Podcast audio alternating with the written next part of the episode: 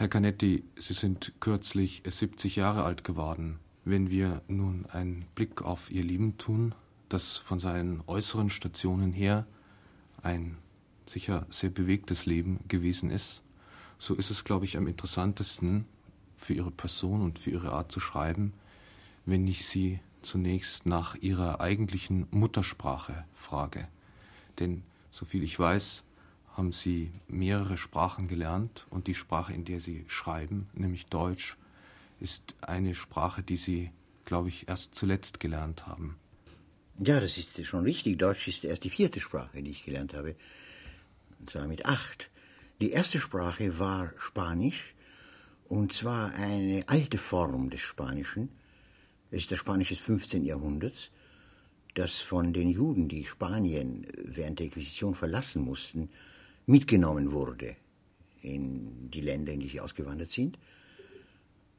Und ich bin also in dieser Sprache zuerst äh, aufgewachsen. Ich habe sechs Jahre eigentlich nur diese Sprache gesprochen. Dann besiedelten wir nach England. Ich ging in England in die Schule und lernte Englisch. Dann hatten wir eine Gouvernante, die da war, um uns Französisch beizubringen. Und erst nach dem Tod meines Vaters, als meine Mutter mit uns nach Wien übersiedelte, als ich acht Jahre alt war, habe ich Deutsch gelernt. Und zwar als eine Sprache, die meiner Mutter immer besonders wichtig gewesen war, habe ich Deutsch direkt von ihr gelernt. In drei Monaten auf der Fahrt nach Wien. Ich kam dann in die Schule nach Wien und obwohl ich die anderen Sprachen auch weiter behielt und äh, meine Mutter dafür sorgte, dass alle diese Sprachen lebendig blieben, wurde doch Deutsch dann die wichtigste Sprache für mich und das ist die Sprache, in der ich geschrieben habe immer. Wenn Sie nun zurückschauen heute, wie würden Sie Ihre geistige Herkunft skizzieren? Das ist nicht ganz leicht, denn es gibt natürlich schon sehr frühe Einflüsse, die sich allerdings erst später bemerkbar gemacht haben. Dadurch, dass ich äh, Spanisch konnte, habe ich später natürlich auch mich mit der spanischen Literatur befasst, so dass äh, starke Einflüsse von der spanischen Literatur her sind. Dann kamen meine ersten Bücher, die ich Englisch las. Und da kamen diese wunderbaren Bücher, die man als Kind liest, nicht Swift und äh, Robinson Crusoe, Dinge, die sicher sehr wichtig waren. Dann kam Wien und äh, als ich dann zu schreiben begann, würde ich sagen, war Wien der wichtigste Einfluss. Wer mich heute fragt, was ich als Schriftsteller bin, würde ich sagen, ja, ich komme aus der österreichischen Tradition her, denn zu meiner Studentenzeit, als ich in Wien studierte, war doch der stärkste Einfluss auf mich Karl Kraus, dessen Vorlesungen ich immer besuchte, der sicher mich zuerst geprägt hat. Es hat einige Jahre gedauert, bevor ich mich von seinem Einfluss freimachen konnte und zu meinen eigenen Dingen gefunden habe. Sie haben einmal gesagt, Karl Kraus sei Ihre eigentliche Universität gewesen. Ja, ich habe zu der Zeit zwar viel studiert auf der Universität, ich studierte eigentlich Naturwissenschaften, Chemie und Physik, ging aber in viele andere Vorlesungen auch, aber das weitaus aufregendste waren die Vorlesungen von Karl Kraus. Er las ja nicht nur seine eigenen Sachen, seine großen satirischen Werke, worunter er man heute viel wieder von den letzten Tagen der Menschheit spricht, seit der großen Basler Aufführung. Er las auch Dra Dramen anderer Autoren, und zwar ganze Dramen mit allen Rollen an einem Abend. Er las Shakespeare, er las den frühen Hauptmann, er las Wedekind, er las auch, und das wurde sehr wichtig für mich, Nestroy. Auf ihn ist ja die, die eigentliche Wiedergeburt von Nestroy zurückzuführen. Und durch ihn weiß ich, dass der größte deutsche Komödienschreiber Nestroy war. Und äh, das ist wohl ein Autor, dem ich außerordentlich verdanke. Er wird erst jetzt außerhalb Österreichs bekannt im deutschen Sprachgebiet.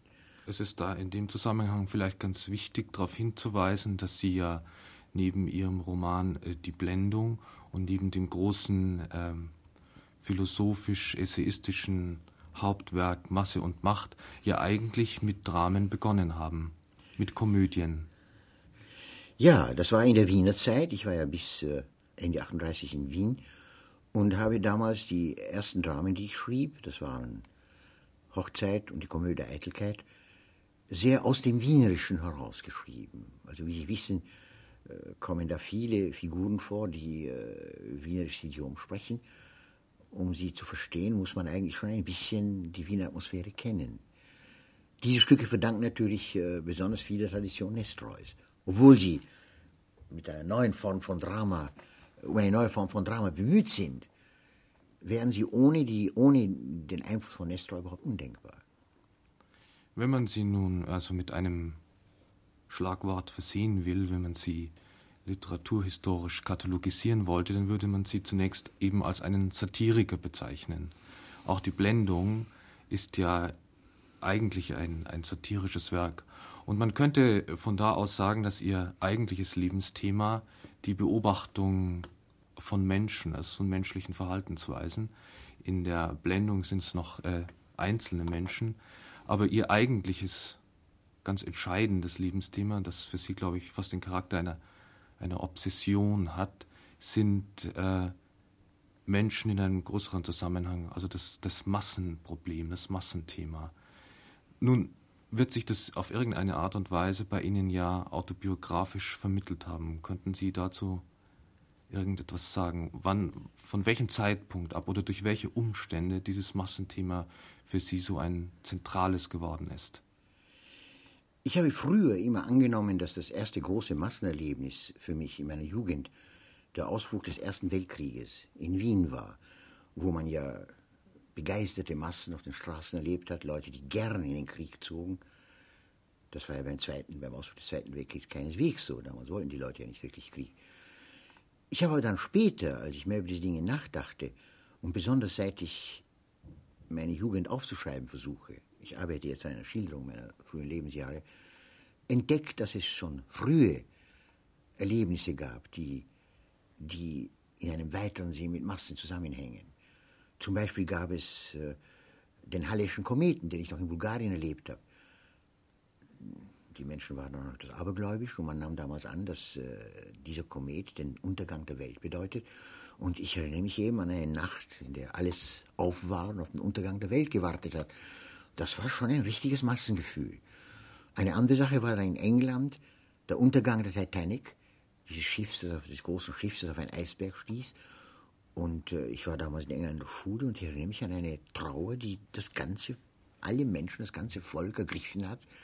Es war eine wirkliche Massentrauer, ich kann es nicht anders nennen. So war auch das eigentlich schon ein Massenerlebnis. Aber entscheidend war dann noch natürlich der Kriegsausbruch in Wien. Seither eigentlich habe ich immer auf Massen geachtet. Ich habe eine Zeit lang in Deutschland gelebt, während Inflationsjahre. Da war ich in Frankfurt auf der Schule. Nun, da sah ich also unzählige Dinge. Da sah ich die ersten Arbeiterdemonstrationen nach dem Tod von Rathenau. Da sah ich viele Dinge, die mit der Inflation zusammenhingen. Ich würde sagen, dass seit diesen frühen Jahren die Masse immer während in meinem Leben da war. Ich habe sie in jeder Form erlebt, in jeder Form gesehen. Und so wurde es allmählich zu einem, zu einem äh, ganz entscheidenden Punkt in meinem Leben dass ich herausbekommen wollte, was diese Masse eigentlich ist. Ich habe erlebt, dass man darin aufgeht in einer Masse, dass man sich verliert, dass man die Grenzen der Person plötzlich nicht mehr hat, wenn man Teil einer Masse ist.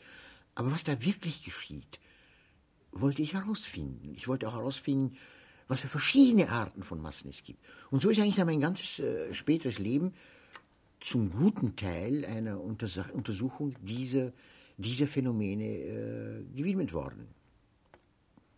Äh, vielleicht sollte man zu dieser äh, Entstehungsgeschichte dieses Buches äh, Masse und Macht, an dem Sie fast 30 Jahre, glaube ich, geschrieben haben, das 1960 in Deutschland erschienen ist. Vielleicht sollte man dazu noch sagen, dass Sie nebenher natürlich noch andere Dinge geschrieben haben, die in sehr engem Zusammenhang mit dieser Arbeit standen. Also ich denke zum Beispiel an Ihre Aufzeichnungen. Ja, es war so, dass dass ich ja, als ich noch in Wien lebte, doch hauptsächlich an meinen dichterischen Arbeiten äh, gearbeitet habe. Da war eben der Roman Die Blendung und die beiden frühen Dramen, von denen wir vorhin sprachen. Und dass ich gleichzeitig Material für das Buch über, die Masse gesammelt habe. Es war aber nicht äh, zeitlich, doch vielleicht nicht der Hauptteil meiner Zeit. Als ich dann äh, nach England äh, emigrierte und da lebte, waren diese Dinge so akut geworden. Der Zustand der Welt schien mir so gefährdet, es gab so unerklärliche Dinge, dass ich mich dann ganz auf die Arbeit an dem Buch über Masse und Macht konzentriert habe. Und diese Arbeit wurde dann sehr schwierig. Sie war sehr quälend, sie war sehr bedrückend. Ich musste mich mit Dingen äh, befassen, die keineswegs angenehm waren. Und unter diesem Druck, um mich eigentlich von diesem Druck zu befreien, um eine Art Ventil für diesen Druck zu finden, begann ich im Jahr 1942 Aufzeichnungen zu schreiben, täglich ein, zwei Stunden eine Zeit der Freiheit einzuschalten, in der ich alles niederschreiben durfte, was mir durch den Kopf ging, Einfälle, Beobachtungen, Eindrücke von Büchern, Ideen zu neuen Büchern, etwas, was mit meiner eigentlichen Hauptarbeit nichts zu tun hatte. Nun, diese Aufzeichnungen haben sich im Laufe der Jahre angesammelt, es wurden viele Bände davon. Als ich sie niederschrieb, dachte ich gar nicht daran, sie zu veröffentlichen. Sie waren völlig spontan und, und äh, zu keinem Zweck, keiner Absicht niedergeschrieben. Später nach dem Krieg, als ich darin las, sah ich, dass es da Dinge gibt, die vielleicht auch andere interessieren könnten. Und ich begann dann allmählich einiges auszuwählen und zu veröffentlichen. Und die letzte größere Veröffentlichung ist dann Die Provinz des Menschen, ein Buch, in dem eine Auswahl der Aufzeichnungen aus über 30 Jahren vorliegt. Ich würde heute sagen, dass das ein ganz wesentlicher Bestandteil meines Werkes ist, obwohl es nie als solches gedacht war. Wenn Sie jetzt auf, auf Ihr Leben zurückschauen, Sie haben Sie kennen die Welt ganz genau von den verschiedensten Seiten. Sie kennen die Menschen sehr genau. Sie haben die Menschen sehr genau dargestellt. Sie haben sie in ihren Satiren ins Groteske zugespitzt. Wenn Sie heute die Möglichkeit hätten, irgendetwas an dem Zustand der Welt zu ändern, eine rein hypothetische Frage natürlich, wenn Sie also die Möglichkeit hätten, etwas zu ändern, was würden Sie ändern? Ja, da gäbe es vieles, aber es gibt ein ein Zentralproblem, das mich mehr und mehr beschäftigt, und das ist die Einstellung der Menschen zum Tode. Ich, äh, wenn es ginge, ich weiß, dass es nicht geht, würde ich äh, den Tod abschaffen, wenn, wenn es eine Möglichkeit dazu gäbe. Da es das nicht gibt, möchte ich wenigstens alle schlechten Wirkungen, die der Tod im Leben der Menschen hat, ins Auge fassen und darüber nachdenken, wie man diesen schlechten, diesen schlechten Dingen entgegenwirken kann. Ich glaube, dass wir alle ohne es zu wissen, vom Tod verseucht sind, dass wir ihn viel zu leicht akzeptieren, dass wir viel zu leicht als, als Mittel verwenden, um über andere zu herrschen. Das wissen wir, dass es Machthaber gibt, die, die andere einfach zur Vergrößerung ihrer Macht ganz rücksichtslos in den Tod schicken. Aber es gibt noch viele andere Dinge. Und die möchte ich alle genau finden, genau darstellen und auch sagen, was wir tun könnten, um dem entgegenzuwirken.